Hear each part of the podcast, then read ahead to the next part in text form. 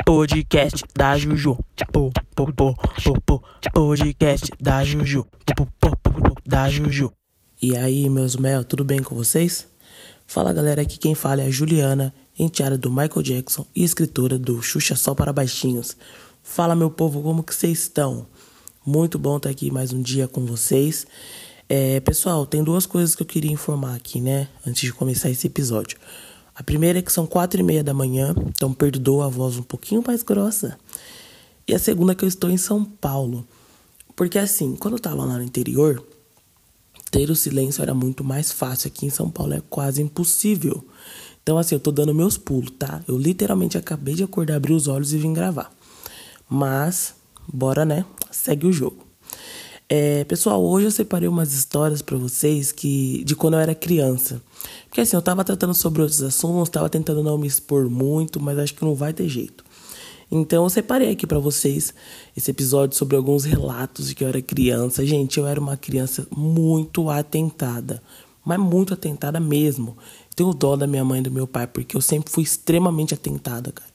Bom, eu sou filha única, né? Não tenho irmãos.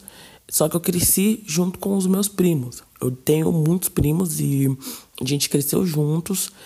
E a gente se batia, a gente tava se amando, daqui a pouco a gente tava se batendo de novo.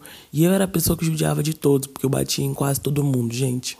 Então, assim, eu sempre fui muito amorosa, só que eu era uma criança extremamente atentada.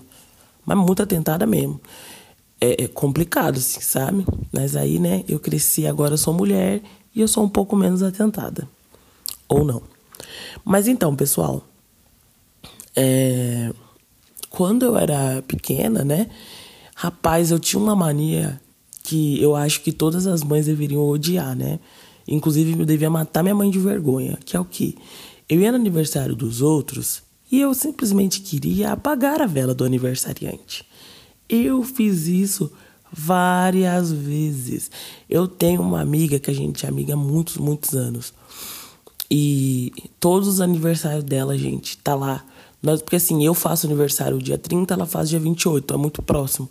Então, basicamente, os aniversários dela, principalmente os dela, eu me sentia no, no direito de apagar uma vela de um bolo que não era meu. Porém, eu não fazia isso só com ela, não, tá? Não é só porque era perto, não. Eu acho que eu fazia isso com todo mundo. Até que um dia minha mãe teve que me segurar para não ficar perto dos bolos, né? Porque eu não aguentava, eu ia lá apagava a vela dos outros. Aparecida desde sempre, né? Fora isso, pessoal, se eu ia embora, toda vez que na hora de ir embora eu fazia um escândalo, porque eu queria levar as bexigas para casa. Mano, que peste de criança que eu era, né? Pelo amor de Deus. Então, assim, eu não me contentava em apagar o bolo, eu não queria ir embora, desculpa, apagar a vela, eu não queria ir embora sem levar as bexigas do aniversariante.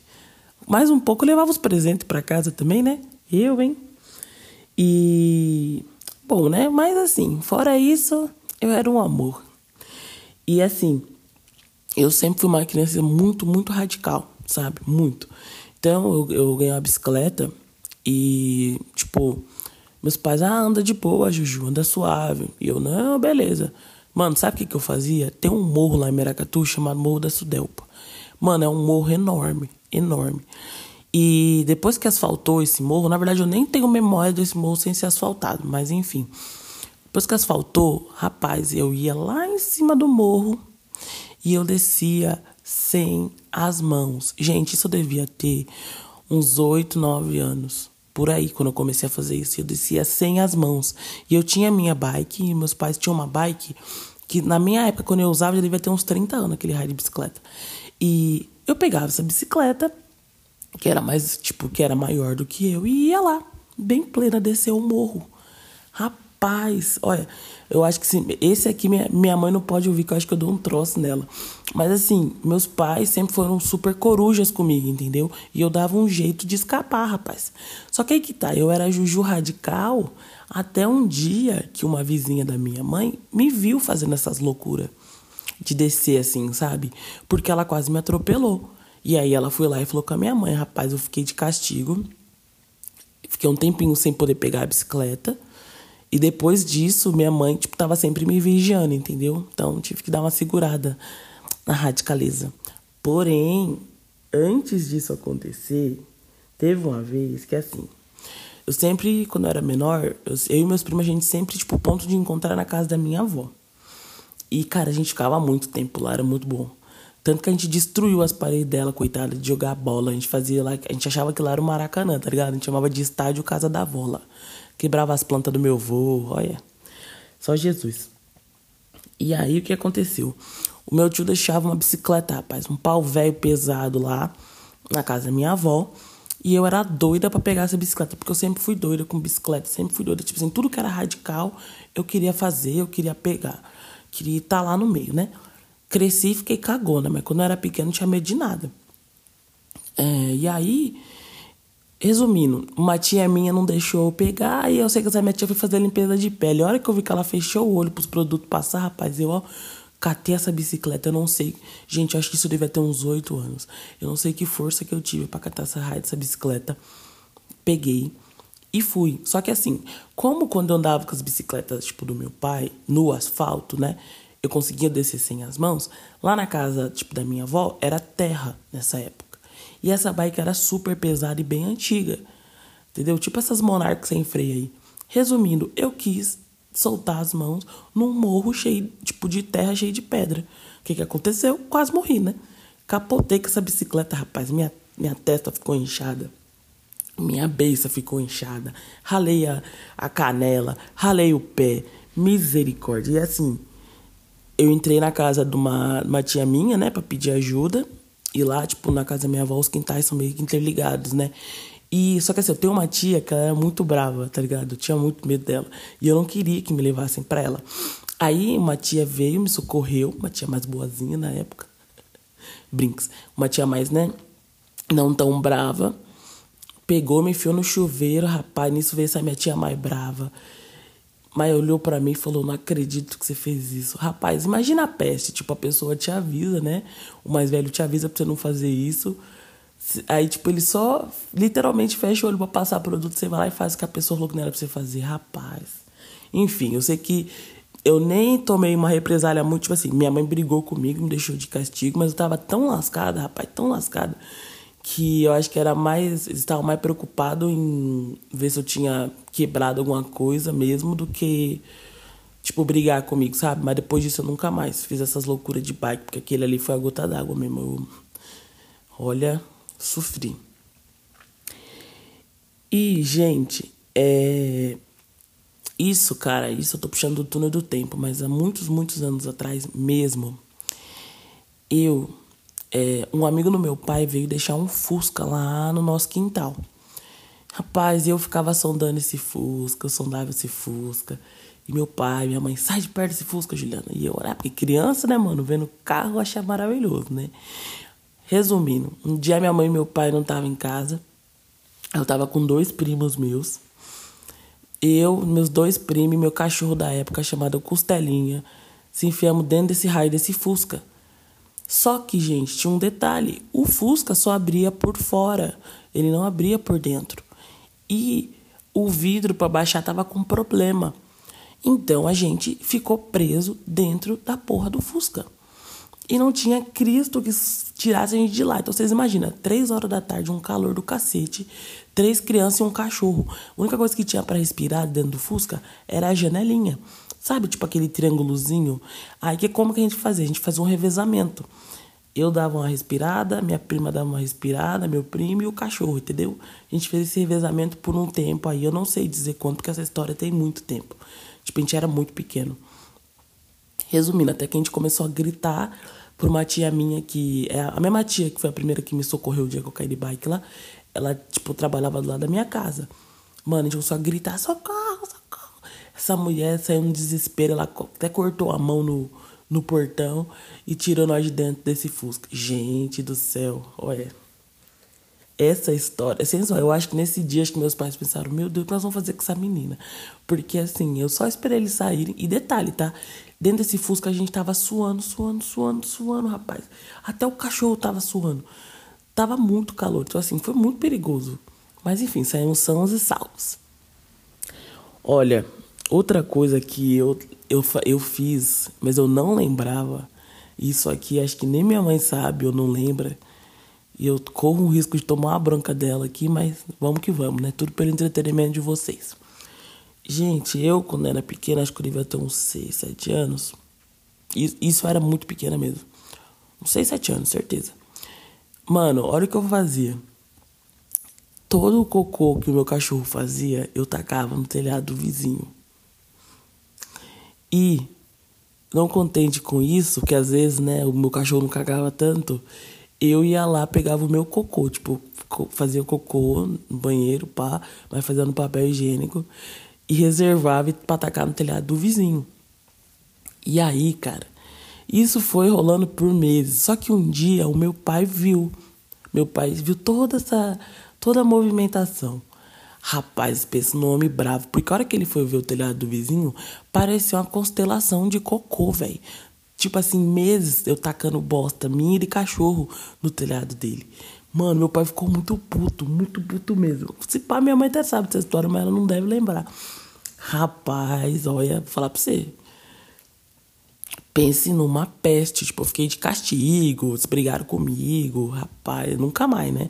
Mas Mano, de onde que eu tirava essas ideias, né, velho? Tipo, cabeça vazia, oficina do diabo real oficial, né? Porque assim, de onde eu tirava isso? Tipo, nossa, hoje é um belo dia pra tacar bosta no telhado do vizinho, entendeu? Tipo, mano. Bom, teve uma vez que eu tava na quinta série. E assim, pessoal, quando eu era criança, eu sempre tive esse sonho de quebrar uma parte do meu corpo. Eu não sei se vocês também tiveram, mas o meu sonho era quebrar um braço, porque eu queria andar com tipóia e eu queria que os meus amigos assinassem, ou um gesso para poder andar com muletas. Pois é, o meu sonho não se concretizou dessa forma, porém eu quebrei o meu dedo do meio da mão esquerda. Como? Brigando na escola. Eu caí na porrada com o menino na escola e, tipo, quebrou o dedo. É, tipo assim, né? A gente, enfim, a gente se bateu, bateu bastante. Só que aí, tipo, ele quebrou meu dedo. E, mano, meu dedo ficou super inchado e tal. E eu cheguei em casa quietinha, não falei. Porque assim, eu sempre fui muito falante, muito espoleta. Então, se eu chegava em casa quietinha, alguma coisa de errado tava. A dona Cida, que era assim, é, tipo, como se fosse minha avó, sabe? É, que cuidava de flores. O que aconteceu, Juliana, que você tá quietinha? Aí eu, eu quebrei meu dedo. Mano, aí foi, me levou no hospital, chegou no hospital, tipo, não tinha a tala de metal ainda, né? Aí pegaram um papelão gigantesco, tá ligado? Sabe aqueles dedos do beisebol? Meu dedo ficou igualzinho aquilo ali. Só que eu fiquei me achando, né? Porque eu tinha uma coisa enfaixada no meu corpo. E eu não precisava lavar louça nessa época. Bons tempos. Mentira, que agora eu lavo minha própria louça. E. Ah, eu lembrei de uma coisa, gente. Eu amava ir no hospital com a dona Cida essa era uma senhora que cuidava de mim, tá? Então, como eu falei, cuidou de minha infância inteira, até os 15, 16 anos. E, então, ela como se fosse minha avó. E quando eu ia no hospital com ela, ela não deixava eu tomar injeção, porque ela dizia que eu tinha alergia. Só que eu não sei se ela piscava pro médico. Eu sei que eu nunca tomei injeção quando eu tava com ela. Agora, se eu ia com outra pessoa, me lascava, entendeu? E eu sempre fui muito desesperada para isso, para tirar sangue. Sempre fiz escândalo. Nossa, eu era muito escandalosa. Meu pai haja paciência comigo. Bom, eu vou finalizar aqui contando uma história, gente, de comida. Cara, meus pais, quando a gente era mais novo, assim, quando a gente, né? É, querendo não, todo mundo era mais novo. Mas quando eu era mais nova, meus pais, eles iam, às vezes, fazer compra no atacadão.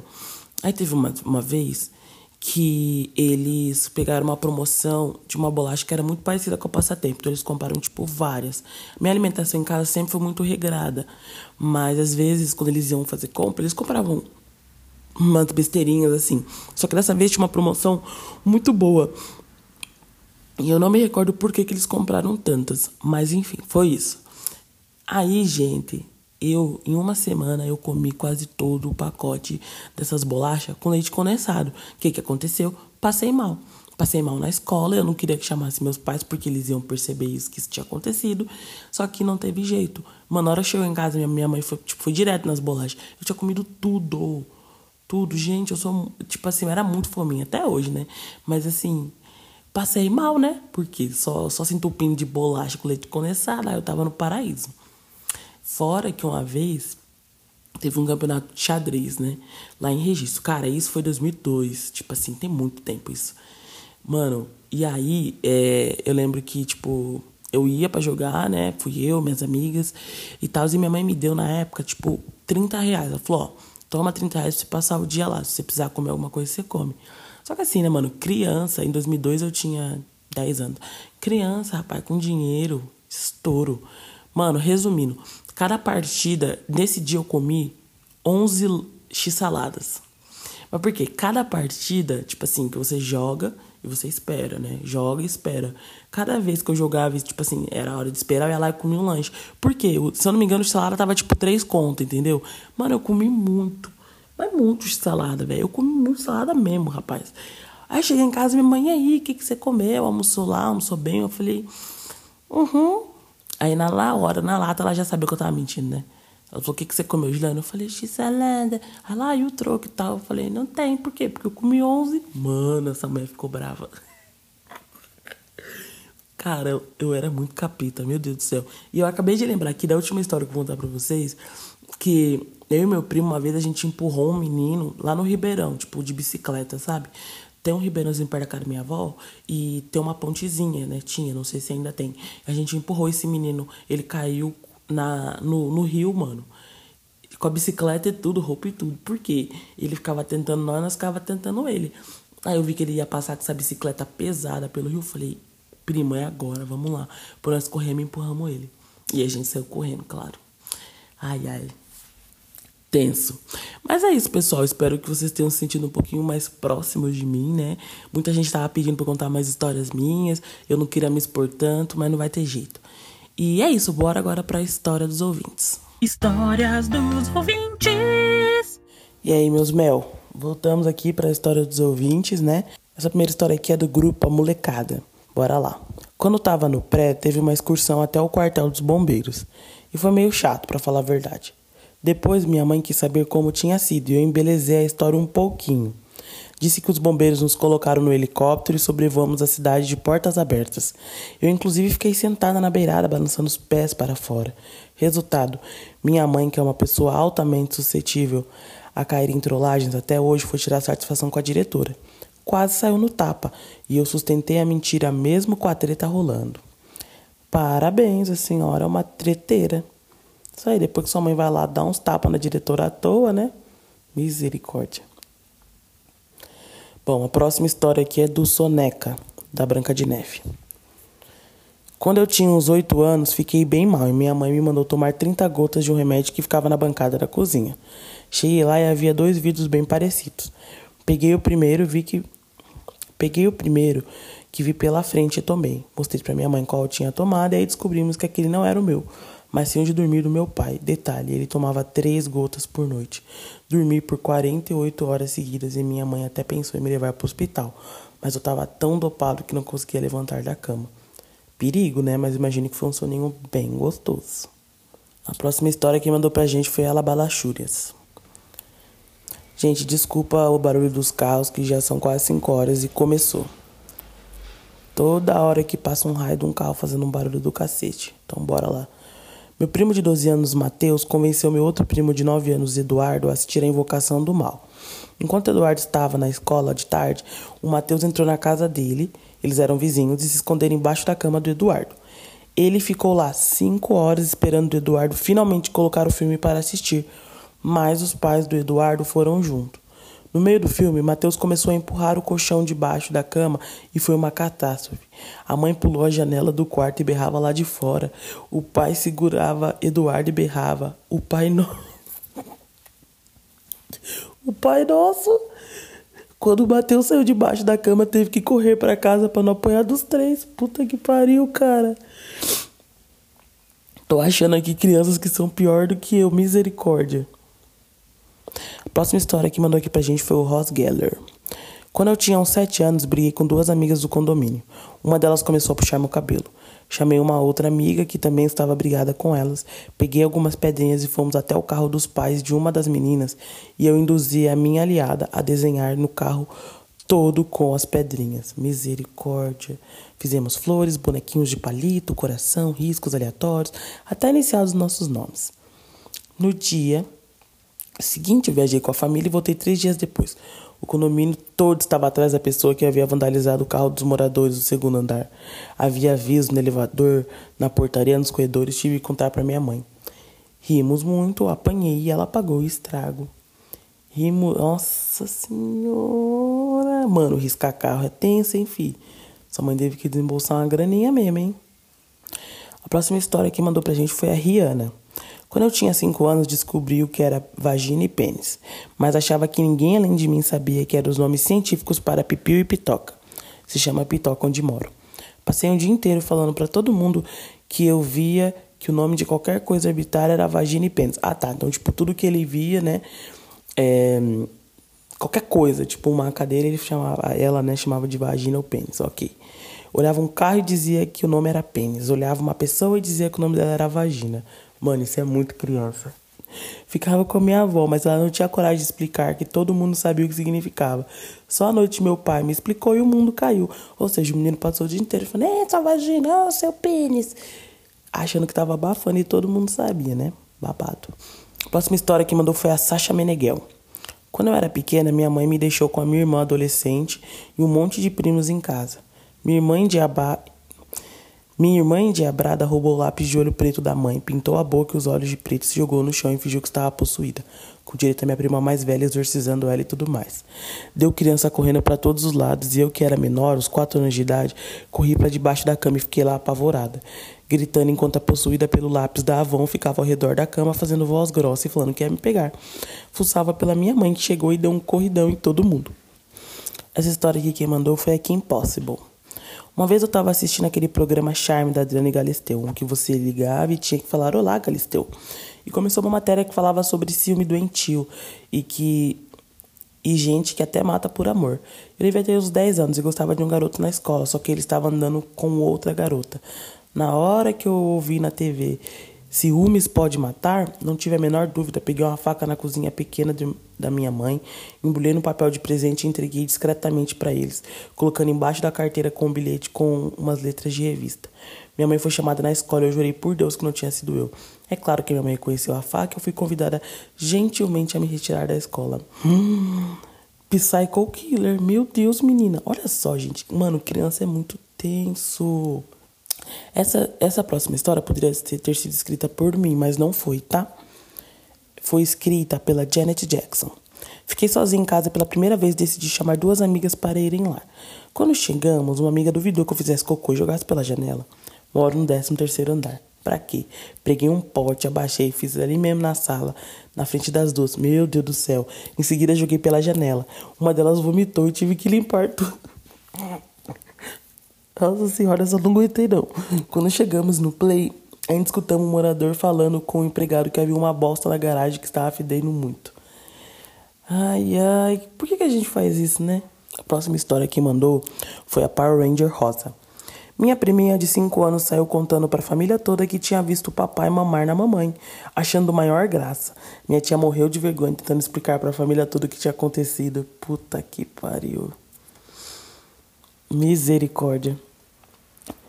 Bom, essa história aqui quem mandou foi a Chiquinha. Quando eu era criança, tinha mania de eletricidade. Adorava mexer em fios, abrir eletrônicos e tal. Na época, eu devia ter uns 8 anos. Teve um problema aqui em casa e tivemos que trocar toda a fiação. Fiquei fascinada.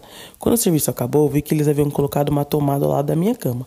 Quando vi, toda aquela fascinação tomou conta de mim e fui demonstrar a tomada. Desculpe, fui desmontar a tomada para ver como estava por dentro. Tomei um baita choque. Meu pai, no desespero, veio e me agarrou. Ficamos os dois presos na tomada, como os personagens do Chaves naquele episódio. Que falta luz na vila. Puta que pariu. Que bom que vocês estão vivos, né? Meu Deus. Bom, e pra finalizar aqui, quem mandou uma história do Patati Patatá. Quando eu tinha uns 5 anos, minha família era bem quebrada. Um circo grande foi para minha cidade e meu pai ganhou ingressos no trabalho dele. E deu para mim e minhas primas. Minha mãe ficou responsável de levar a gente e antes de sair de casa avisou que não iria comprar nada no circo. Levamos salgadinho de casa e tudo mais. Mano, o circo era muito bom, eu amava. Minhas tias me levavam, minha mãe me levava, ia com os primos, ai, amava. Não era para ninguém pegar nada na mão dos palhaços que vendiam bonequinhos na fila de carro do circo. Mano, era a maior graça. Esses palhaços geralmente davam um brinquedo na mão da criança. Se ela não quisesse devolver, o pai acabava pagando. Pois bem, estávamos na fila do circo, todas felizes, quando os palhaços começaram a se aproximar do carro. Quando chegaram perto, eu, muito dramática, me, me joguei para fora do carro pela janela e berrei: Não, palhaço, a gente não quer nada. Até hoje, a minha família, quando alguém quer alguma coisa e não pode comprar, fala o meu bordão. Muito bom, muito bom. Bom, galera, espero que vocês tenham gostado do episódio de hoje. É muito bom estar de volta com vocês, né? Semanalmente a partir de hoje. O podcast da Juju está disponível no Google Podcast, Spotify, Deezer, Breaker, Pocket Cast, Rádio Public e enfim, vocês podem me acompanhar pela minha rede social, que é o Instagram, juju.mcosta. Eu sempre posto algumas coisas lá, eu acabo fazendo algumas enquetes para ouvir o que vocês querem, né? Enfim, ver aqui no, no pod. E é isso. Obrigada, tenham uma excelente semana. Bebam água, fiquem em casa e usem álcool em gel. Beijo, galera.